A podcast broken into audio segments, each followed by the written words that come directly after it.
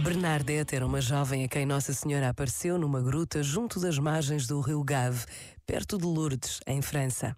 Por esta razão, e desde então, acorrem milhões de fiéis a este local, tornando o Santuário de Lourdes um dos mais conhecidos por todo o mundo. A Igreja celebra hoje o dia de Nossa Senhora de Lourdes, assim como o Dia Mundial do Doente, pedindo a nossa oração para todos os doentes. Recordemos nesta breve pausa de oração alguém que esteja doente e que precise de uma palavra, de um gesto, de uma oração. Pensa nisto e boa noite.